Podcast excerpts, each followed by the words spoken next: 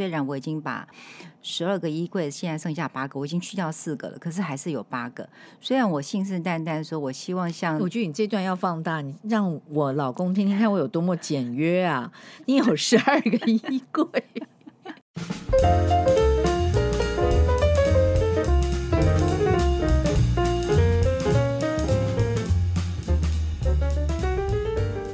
各位亲爱的朋友，我们今天在这样大雨磅礴之中，请来了一个美的不得了的魔女型，我应该这样讲，气质魔女型，而且不科学的我的美丽的朋友，我们现在以掌声欢迎谢美庆。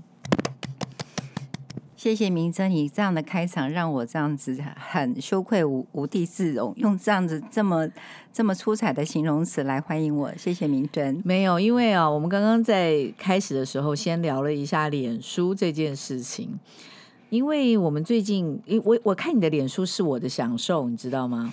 谢谢你的恭维，看你跟子毅的生活也是我莫大的享受，尤其子毅真的，我觉得是。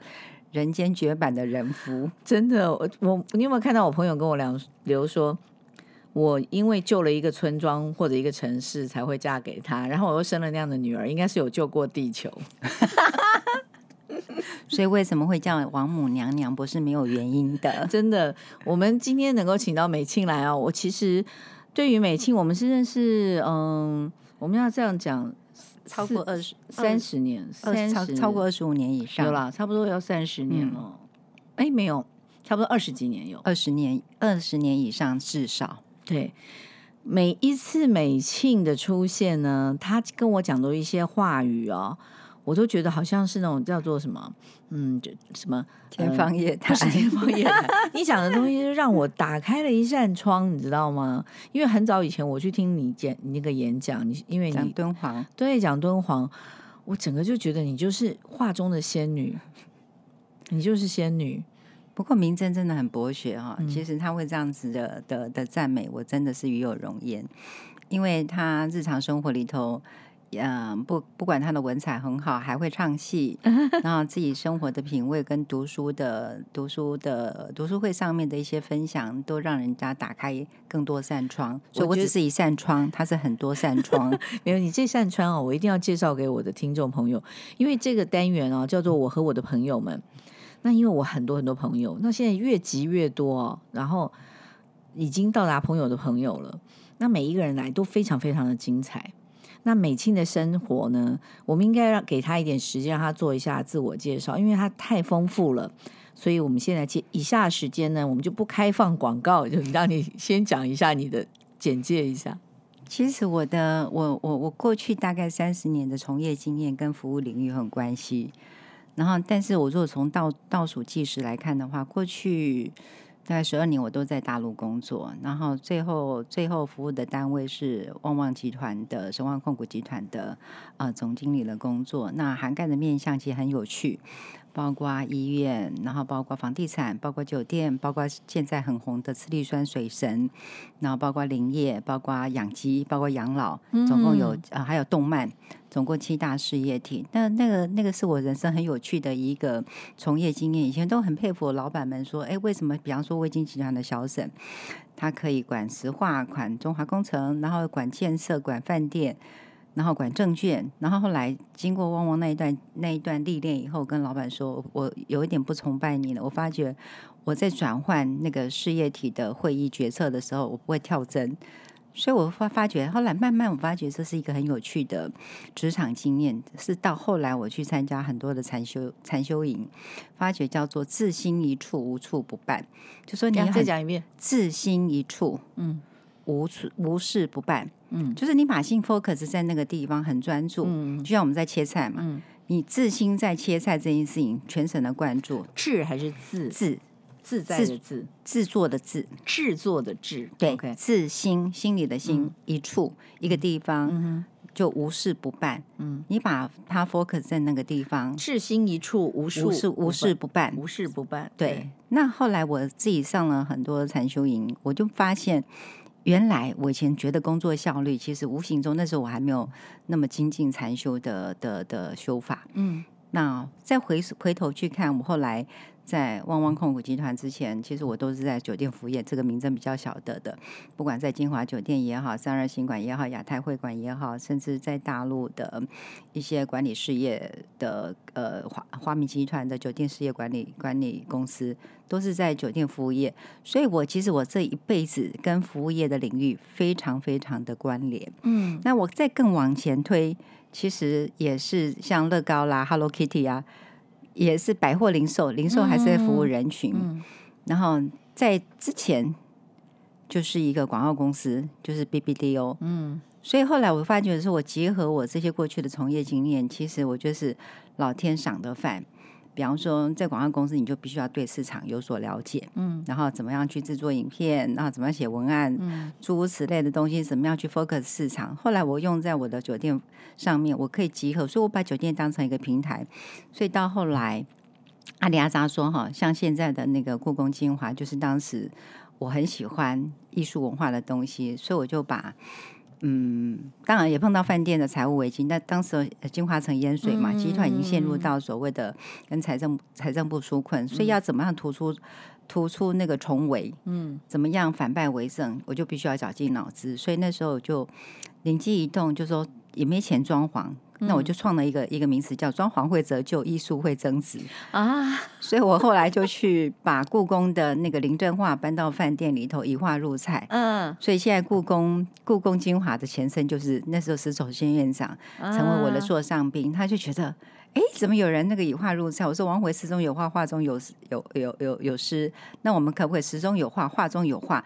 因为我们去吃饭的时候，是不是觉得很无聊？就哎，今天天气，然后这菜好不好吃？可是我觉得说，如果工作人员在导览的时候，其实不是讲啊，这个今天这是波士顿龙虾，今天是牛的哪一个部位？其实他他可以讲，这个是雀赵孟俯的《雀华秋色》啊，这个是郎世宁的那个那个骏马图。嗯，那所以我们用为为什么用牧草入菜？然后这个是呃呃，故宫里头七十幅的那个那个那个满坡的画作里头的玉堂富贵，然后这是中国最早的一个满铺画作，那大家就会长见识，那就不再是吃饭的时候言之无味。再来就说，有时候你找到。但你发觉你的左邻右舍没有认识人，就要言语无味，要硬要去找话题。有些人不善，像我们两个算是很容易社交，很容易跟人家打开话匣子。可是很多人其实不善沟通，嗯、所以当他看到哈，不管是婚宴也好，不管是去参加 party 也好。左邻右舍碰到不认识的人，所以我要创造一个环境给他们。我们就像进到一个 gallery，所以那时候我就是自诩有以 gallery hotel 的概念，事实上是财务危机，很辛苦，没有钱装潢，我就把创造一个一个赏心悦目的艺文环境，然后让让我们的的的的餐饮的主题变成以画入宴。嗯，所以那个是，如果到后来到后来还有很有趣，就是到后来呃，不管来来啊，远东饭店也好，大家。群起效之，然后他们来找我说：“呃，可不可以拍照？”我说：“不用拍照。”嗯，他说：“为什么不能拍？”嗯、我说：“不是不能拍，嗯，照片跟那个企划书我全版送你们，嗯，因为每个人脑袋，我希望做文化艺术的所谓艺术工艺的推广，嗯，所以我把这些东西分享给大家，其实是希望大家在一个。人家说富而好礼嘛，在文化的修为里头，不是只要吃所谓食材的真滋味，你在吃食材真滋味，又可以吃到文化的意境。嗯，那这是我一直想要推动的事情，所以我我完全不藏私，就把我的企划书跟我的所有的照片分享出去。所以包括后来故宫精华，那时我已经也离开金华酒店了，所以故宫精华的团队同事他们来来问我，我也毫不藏私的。把我想，嗯、我觉得可以怎么样做的想法完全分享给他们。我觉得，因为你的人生太精彩哦，我有四十分钟，可是我觉得你每一段哦，基本上就已经可以讲四十分钟了。我怎么样能够让听众朋友在这么短的时间之内哦，真正的了解到？哎，说实在，我我非常喜欢我这个单元，因为我几乎每一个进来的朋友啊，跟我花了这个时间的四十分钟，跟我们平常聊天不一样，我就更了解他。是你刚刚这样讲，我又有点回忆起来，哎，对哈、哦，好像有时候有这些印象，有这些艺术业的部分。而且因为美庆他除了呃刚刚讲的职场部分哦，我想因为每一个人，我现在请来的很多朋友，职场上面的成功，大家都已经可以从什么商业周刊啊什么地方可以了解了。可是你的内在的那种深沉的那种气质啊，这个部分哦，怎么样从空中的语言之中告诉人家一下？因为我认识你比较更深层认识你，就是听你讲敦煌。敦煌，我我们刚刚讲艺术院的部分，我们再跳回来敦煌。敦煌是我后来我到大陆去工作的时候，其实跟我的饭店的经验还是有关联。原本我到敦煌去参加敦煌雅集是作为嘉宾，但是呢，我生性跟你一样很鸡婆。那敦煌雅集其实我觉得雅是一种举手投足之间很文化底气非常深层的体现。嗯，可是。我我们现在在看大陆，其实它的文化涵养已经进步很多了。嗯、可是你回到大概十几年前，嗯，其实，在一片黄土高原的时候，有一群、嗯、有一群文化艺术工作者跑到那个地方去，嗯嗯，但是主办单位是呃，我一个大哥，非常非常呃那个慈眉善目、非常有佛心的一个大哥，但是他在在在启动这个敦煌雅集的时候，其实有一点点。呃，杂乱无序。嗯，那我第一次参加的时候，因为你知道我们在饭店会办过 APEC 的活动，也会办过很多国家领导人的宴会活动，所以对我们来说，怎么样把 SOP 事前的准备方方面面沟通好是很重要的。所以我们可以好整一下再进行这些事情。可是我第一次参加雅集的时候，其实我就觉得哇，天哪，怎么那么有趣？就是神来一笔，今天说说风就风，说雨就雨。其实每个我我觉得每个。文化艺术工作者到，像比方说台湾很优秀的林谷芳老师也去了，然后思想三坊的林炳辉大哥也去了，王星星也去了，嗯、然后包括大陆很有名的那个二零零八年奥运开幕的古琴家王鹏，嗯，这么多等于算算是大万级的艺术家，全部被号召聚集到那边去。可是，在整个 rundown 上面，你会发现随心所欲。然后就没有办法把他们的精彩呈现出来，所以我就非常鸡婆去帮人家整合。明明是出 参参与的嘉宾，嗯，那所以后来那个那个敦煌基金会的那个那个创办人，嗯，王英博士，他就觉得。这个其实我之前不认识他，嗯、他就说这个女子很有趣，怎么那么古道热肠？嗯，然后在他的人事实地物的重整下面，我们这样子一片，他们基金会的成员一片荒腔，呃，一片呃。应该兵荒马乱之下，在我的人事时地物的那个表格下面，嗯，大家拿了那一张表就知道什么时候在 Q 谁出场，然后时间多长，嗯，摄影师该做什么事情，音乐该做什么事情，舞蹈家该配合什么事情，所以那时候他就觉得非常感激。那第二年我又受邀了，然后那那时候受邀我就很担心前一年的那个那个境况再出现，嗯，那我后来就自告奋勇说。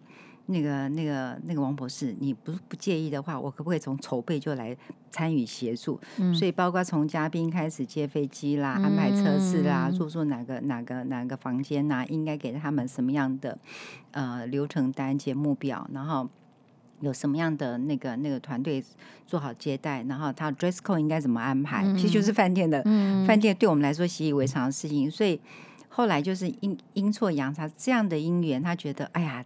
他的团队就说：“以后就是让美庆姐来帮我们整合这样的活动。”所以我就就就糊里糊涂就变成他们原本是他们呃的的志愿工作者。到后来，我我刚漏掉一个事情，因为第二年。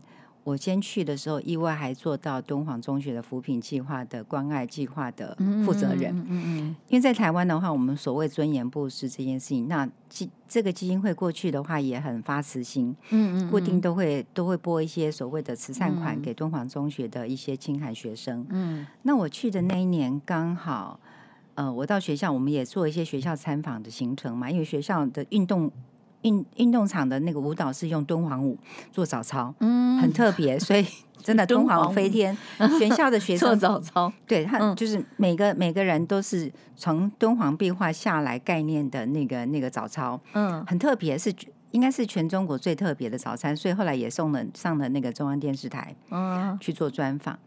所以我去我去安排整个那个贵宾啊呃参访的行程的时候，那刚好校长跟我说：“美庆老师跟你讲讲一个问题，因为原本你们资助的名单里头少了三个学生，一个是爸爸从工地掉下来，嗯、然后突然就走了；嗯、一个是那个妈妈妈妈发高烧，嗯，那爸爸捐款把妈妈的医药费带走了，所以小孩子要要要休学；还有一个是原本就隔代隔代隔代照养。”然后那个爷爷重病，然后奶奶呢叫他们休学。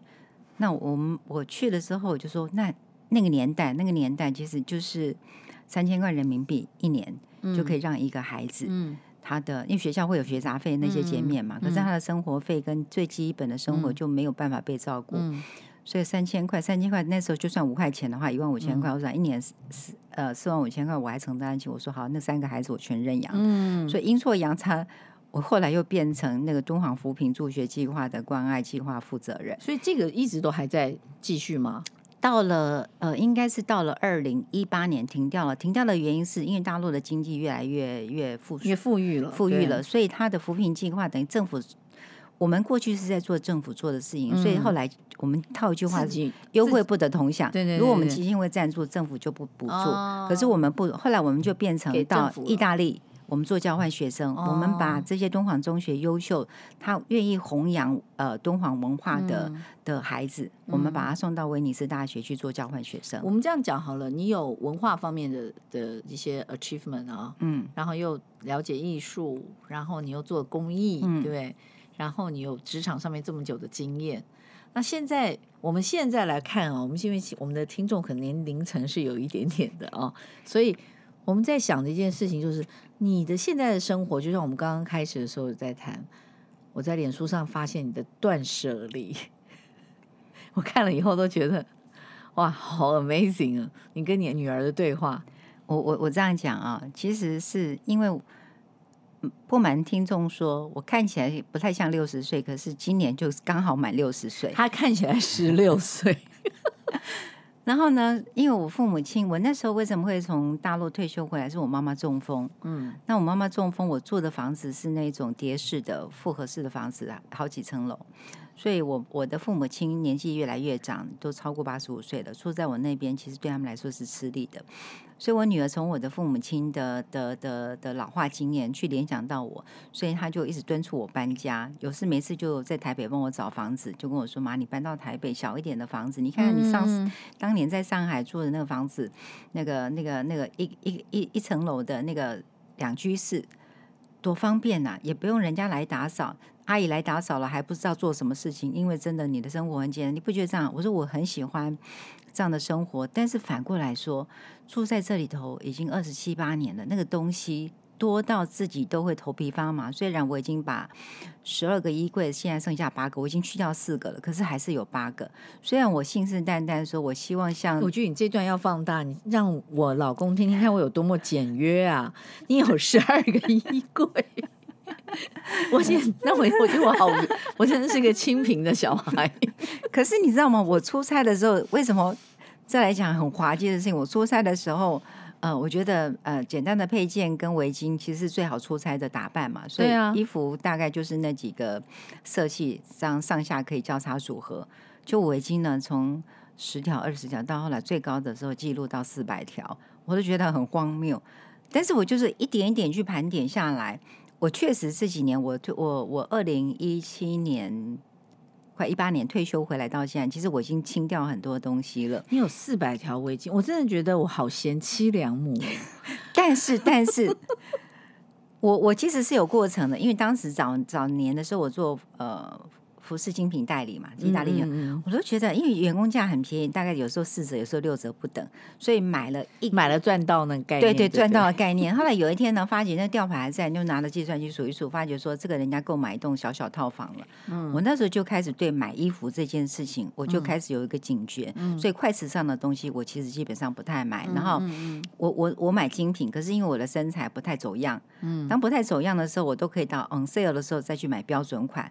尤其后来在饭店工作的时候，嗯、我就会，比方说那时候的比较名牌嘛，Sparada、Escada，我都可以穿到他们最小的、嗯、最小号的衣服，而且、嗯、而且用大概三折、四折不到的价格。嗯、所以那时候我已经有一个购购衣哲学出来。嗯、所以我后来为什么会变成围巾？我的衣衣橱为什么很快可以从十二减到八个？是因为当我退休的时候，我的我的正装套装完全不需要，所以完全毫不犹豫的全部送给所有的同事。嗯，那再来剩下的围巾，那围巾自己看一看，也觉得实在是这件事情有一点内疚。嗯，我就开始分类了，然后送给朋友。嗯，新的。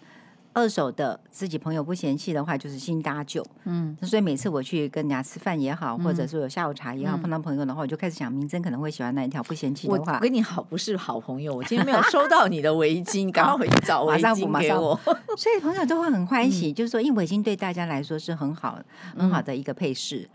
那就这样，那剩下的部分，比方说有爱马仕的限量版的啦，什么香香香奈儿，我就把它当当公益慈善。嗯，所以后来我有一些公益团体嘛，那我就把它捐出去。嗯，那捐出去的话，其实我就觉得，慢慢的，因为你你你想想看嘛，已经十年八年，第一个。一条围巾两三万块，真的我觉得太贵了。嗯，然后我我我我就舍不得舍不得用的时候居多。嗯，那你拆拆开来用的话，就是就是那三条三条四条。嗯，可是其他的话，你就把它搁在那边。比方说有一个爱马仕呃呃那个抢救全球饥饿儿童的限量版的那个好漂亮，我也舍不得用。然后所以我就说，可是我那个拍出去其实还不错的价钱。那我说既然舍不得用，就把它当拿去做更有效的用途。所以我就从。其实从呃盘点掉衣服，觉得可以买一台小车子，可以买一套小套房，然后那个围巾放在那边十年八年都不用，然后这个东东西放在那边只是占空间，可不可以把它活化起来？那慢慢的书，我想明真的书刚刚看到你的办公室，哦、请大家来宾任选，然后所以我的书已经变成那个我的我们戏子跟无毒火车站的那个第一大户。因为每次站长看到我说，你又来送书了，因为我发觉其实就像我我我这次在脸书上写的故宫那些，嗯，当时买的花了几十万买的，就跟跟我女儿讲说，这些书很贵耶，然后包括胡心怡的这些书，你你你到时候到时候一定会留下来，他说不会，我不会看一眼，他就很冷冷的跟你说，我们两个的品味很不一样。写那段那个衣服的我都笑了，所以所以他就说。你可以，你你不是有那个收二手书的吗？你早早把它卖掉嘛。后来我自己在反思，确实当时买的时候，呃，心血来潮，然后就真的很认真在看，还做笔记。可是事实上，我从买回来故宫那些书买回来到现在，我从大陆回来的时候到现在十年了，嗯，我翻不到三次。然后就是去看故宫展的时候，嗯、不是有些嫔妃的，有看了看了看了《甄嬛传》啊，看了那个《延禧攻略》，觉得哎那些服装跟法式很特别。那因为有那种专书嘛，专门介绍这些，我又拿出来看。可是否则的话，要不是有这些连续剧，我要去看他们的朝服，看他们的、嗯、呃法式，看他们的服装，我大概基本上是不会去动，嗯、就是在那边养养气质，觉得说哎不错哎，美庆家里好多这些很珍贵的书。就这样子，嗯，所以我女儿那些话，倒倒让我让我提醒说，你用自己的想法，就是去想她的想法，其实不对。所以我们开始从一件一件开始对话，嗯、然后包括我的那个那个那个不不太值钱的珠宝首饰，可是也花了一点钱买的，我们都拿出来照相盘点。嗯，他就跟我讲说。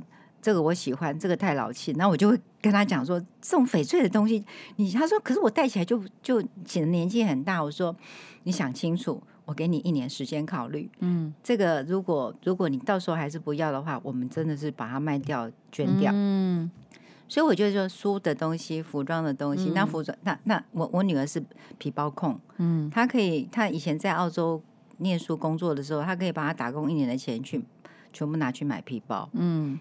然后，所以，但是他常常嫌弃我的皮包不够名牌，嗯，所以他常常我生日我就会收到他的名牌，嗯，但是名。牌一定是他记得喜欢，他每次都跟我讲说，我送给你的东西都是我喜欢的，如果有一天你老了，我可以回收，嗯，所以像买的衣服也好，买的包也好，然后包我要去买买买一些珠宝首饰，他会都跟着去，他说你的东西以后都是我的啊，你现在买的呃的的的的的的。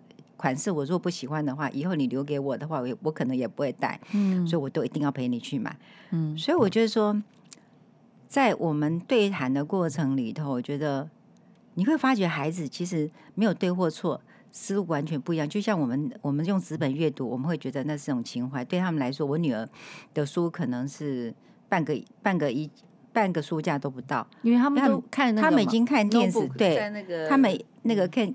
Kindle 的，他们都可以，他们已经电子化了，所以我就是，我们已经不能用我们的思维去想。嗯，那如果想清楚这件事情的的话，所以我就开始盘点我这些东西。但是我觉得很有趣，就是说，像就像敏敏生讲讲说，我那那一篇，我也觉得很意外，因为大家现在都是用图像思考的。我那天就落落等，把我我把从衣服的部分、首饰的部分，还有艺术品，那艺术品更好笑。就是有时候我们会觉得这些很很值钱。我讲一个最有趣的，中间有一个算是非物质文化遗产的那个、那个、那个、那个绣品，沈绣，算是大陆已经快快失传的。嗯、那一个贵妃醉酒，跟苏绣双面绣一样齐名的，嗯、叫什么沈绣？沈绣哪个沈？呃，沈方正的沈，哦，三点水的沈。对对对，沈方正，你要听。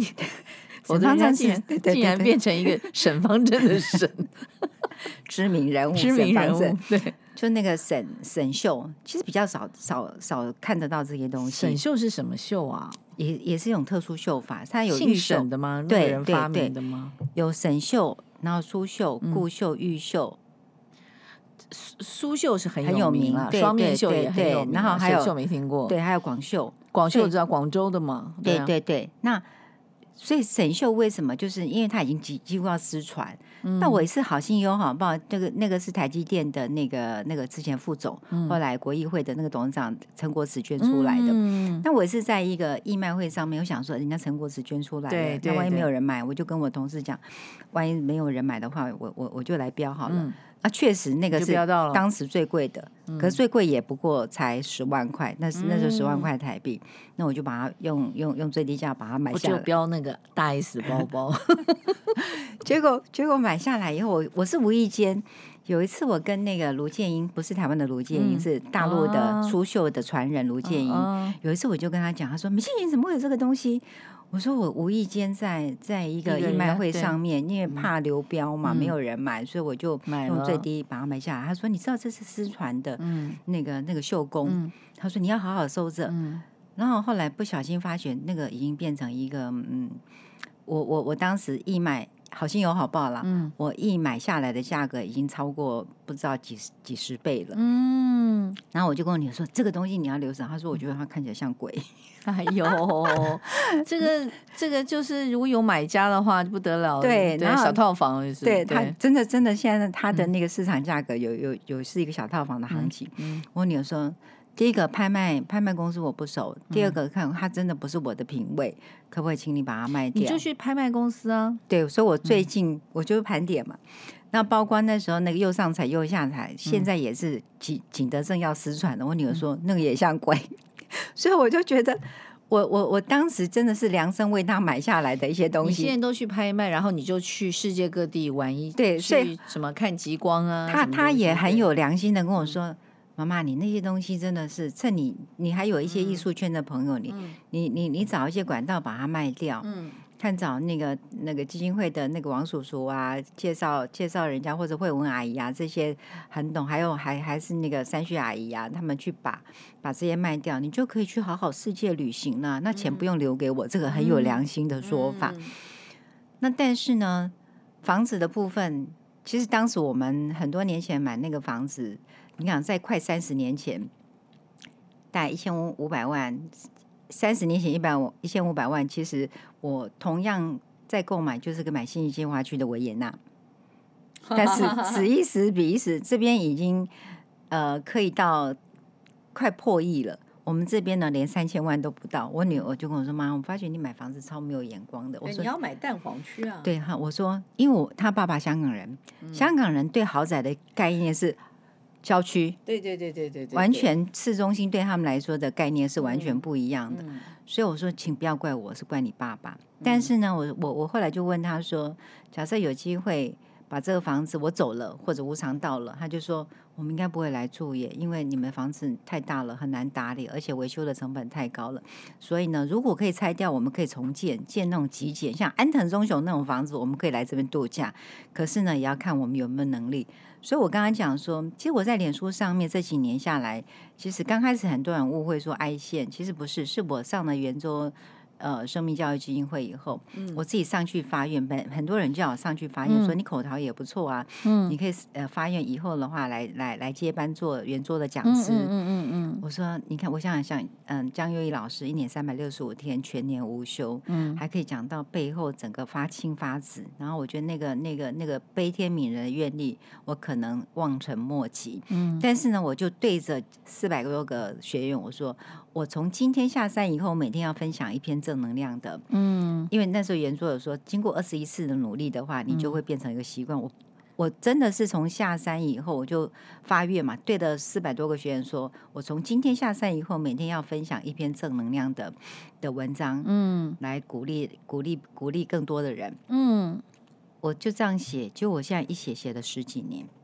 所以很多人就是觉得说，我怎么二零零八年写到现在二零二二年，对，就快手。人家说，其实多少十四年。可是明真，你有没有觉得，其实那个是分享是快乐的开始？不是，我是文字控，我是不写难过。嗯、我我我没有不写难过，但是我觉得说，我我我可能是围观到很多宏观的部分，因为可能我做服务业是比较细微，嗯、所以很多人。同样在一条街上，他可能看到看不到一些所谓精彩触动人心的事情。我是比较容易，嗯、可能在墙上一段话、一段字，嗯、或者你在书店看到一个很有趣的、很有趣的一一一呃一段文字，嗯，我就会从这里头开始发挥，嗯、去想到那个。人事时地物的场景，嗯、或者我生经经历过的小故事，我就把它串结起来，嗯、变成今天今天脸书上的一段文文章分享，嗯、或者是我今天看到一个有趣的，像比方说疫情期间，嗯、我自己就就从我们家为原始点，开始往四四面八方走，就发觉说我们常常舍近求远，嗯、我们家的新山孟府好漂亮，拱北店不比不。不不亚于京都的秋天，嗯。嗯、然后到宜兰的那个湿地，发现哇天呐，怎么美成这个样子？原本的那个稻田变成改改改成湿地，就是说，我就觉得说，我想借由这样的文字跟图片，去让别人知道说生活可以这样过。尤其明真在这次的分享里头，壮士代，嗯、我发觉我们女生很容易，嗯、我们可能不能说三姑六婆，说说姐妹淘、嗯、闺蜜，大家可以分享怎么让生活变得质感更好。嗯一顿下午茶，发发牢骚，然后看到别人有很好的生活的的的的形态，嗯、我们就会去、嗯、去去分享，然后去学习。嗯、可是我觉得壮世代的男性，他常常不敢离开离开他的职场，因为离开职场让他归零，嗯、好像男男男士那个雄风对他们来说，我男生的心理的一些问题素质状态跟我们很不一样，对，完全不一样。对，其实。其实心灵上面这些事情哦，就是嗯，今天早上我们公司有那个 Jet Talk，就是我们自己有点像那个像 TED 那样子在做的。那主题竟然是第一名是讲强尼戴普，嗯，因为强尼戴普是一个从小被家暴的一个男生，嗯 所以我们就在讲一些男生心里面的事情，就刚好在讲。男生心里面的事情，其实比较不容易 explore 出来，因为就像在日本，很多很多女生女女性，因为她们不工作嘛，嗯，然后所以她们就会去发展很多兴趣。可是从职场退休，他们终身雇佣的概念，很多日本职场男性退下来以后，其实忧郁症很多，自杀的很多。嗯，那同样的，我们那天跟我同学就在聊。然后他他们先生跟先生的朋友们、嗯、朋友圈，就发觉我们女生很容易去做补休。嗯、人生上半场可能是在职场，嗯、下半场从职场离开以后，像我的同学的话，就登百岳。哦，我现在哦有一点另外一种压力，因为我每天打开那个脸书啊，我身边的女生朋友几乎都变成超人了，什么什么，不管是爬山啊、骑车啊、跑步啊，然后。觉得哎，你如果没有运，你如果没有运动成那样的话，可能就有点废。我觉得有另外一种压力。我是不会，我那个同学跟我同年嘛，可是他很厉害，百岳，你知道吗？看起来我们现在身边好多人百岳，看起来柔柔弱弱的，像像个真的像个十八岁姑娘，可是她的体能状态非常好，因为真的到处都是。百岳人对，那我另外一个同学呢，嗯、他就是从变成植物治疗师，嗯、他退他他从职场退下来，就去考植物治疗师的执照，然后去做了很多，嗯，不管呃香草的认识啦，植物的啊，怎么可以做，然后做老人社区，嗯，那我也也做出一片天出来，所以我大家都好能干哦。那我我我觉得我常常觉得说男性。好像很特别，不，我们家刚好相反，我们家那个你们家的职业，你们家的职业是另类，我们家那个太，所以我就职业职业可以做另外一件事情，他去分享，他每天都在分享，不是？可是我觉得他是可以要走跳式的分享，把他的生活，比方说你们光的院子，哦，对啊，我们光的院子真的很棒、啊。对，你看子毅把他的专材放在一个你们自己的眷村老房子去改造，嗯、那变成很多好朋友到南部来落脚的地方，可以共享的空间。嗯，那我觉得直译这个过程里头，其实就会给别人很多的启示。我们一直在做这个努力，因为三年还剩两年哦，赶快来啊！嗯，好的要，反正我常到台南去、嗯，一定要来。嗯，所以这个就是你的下半场你要做什么吗？对，所以我昨天还跟我同学讲说，我们很容易去补休。嗯，我们我我，所以我退休下来就开始盘点。所以很多人跟我说，你每天脸书怎么可以形成那么多？我说我就会盘点呐、啊。我在职场的时候，我想做什么事情，可是我因为时间关系跟角色扮演关系，我没有办法。嗯，我说我退休第一件事就盘点我想做的事情，那你就会开始去排序嘛。你想要做什么事情，然后不管是你的体力、精力、时间、嗯、预算各方面，你就会务实。去重新重新重整，可是我觉得男生很好玩，就是男性啊，他在职场上，就像我有有一个德高望重的上市公司的大老板，那我跟他讲说，你你有打算什么退休？他就骂我说，你们这些不长进的、不长进的年轻人，六十岁被骂年轻人也也也挺爽的。他说我的字典里头没有退休，嗯，可事实上我觉得其实。就像现在，他还在用传统，比方秘书，他叫秘书帮他排行程，然后他的手机是交给秘书。你现在告诉他说，用赖发给他，他说啊，你用打卡点为好啊，得后来了，他不会接赖。嗯，那可是问题是，你的跨国、这个、这个少哎、欸，现在不会用赖的人真的的确是。对，可是他告诉我，他的字典里头没有退休，可是我觉得。也没有关系，我觉得不退休的人就就让他不退休啊，没有关系，他觉得对社会有帮帮助挺好啊。那我觉得说，我们就像高龄实习生嘛，我们转换，我们跑道，所以再回来讲说，我退休以后，除了在演说上分享，我就把我自己，你也在饭店业，你的产官学面向会比较广，嗯，所以我后来退休回到台湾，我我有一张名片叫环保艺术公益，嗯，所以我就做了两个事情。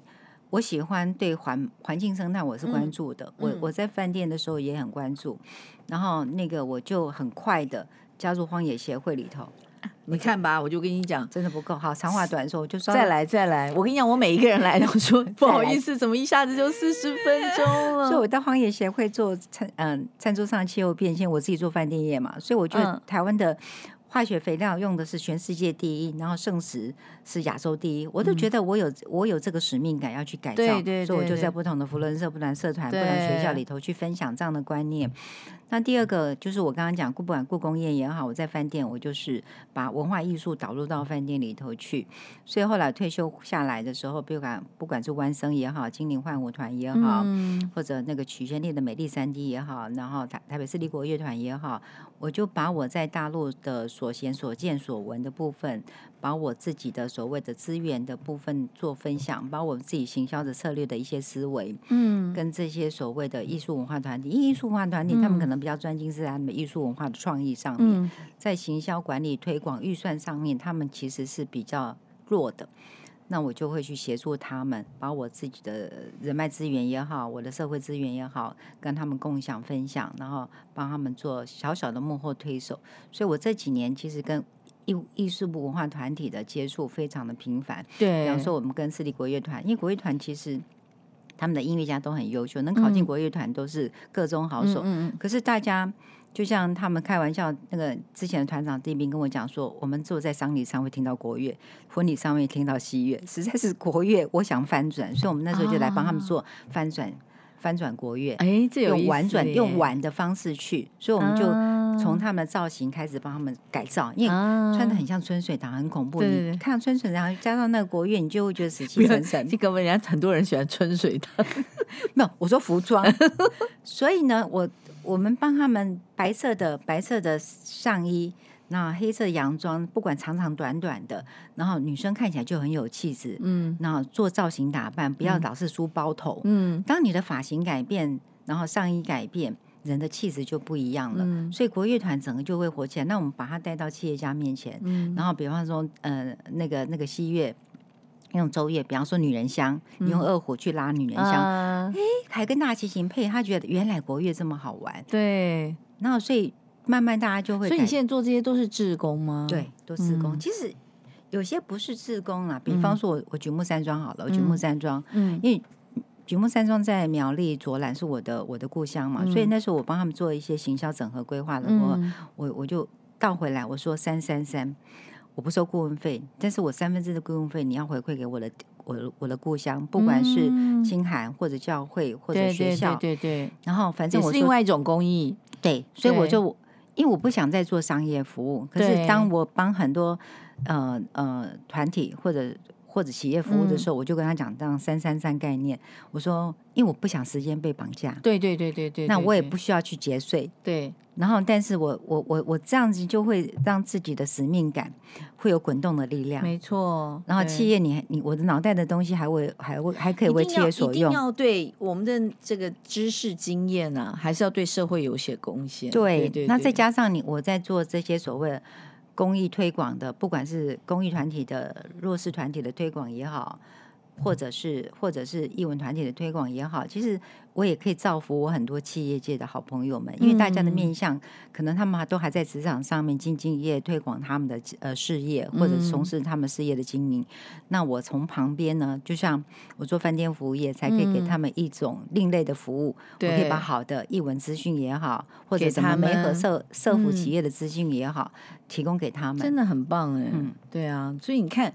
我们短短四十分钟，我说因为美庆太丰富了，然后人生又这么的灿烂，我真的不知道四十分钟可以给你，实在是讲不完哦。所以我真的要再把我所有来过的 来宾再盘点一下，几乎每一个人都还没讲完。像张伟雄到最后，我说啊，对不起，还没讲到今天主题，他已经讲了，都还来不及，真的太太精彩了，每个人都太精彩。我们还是要谢谢，先谢谢一下美庆，然后真的。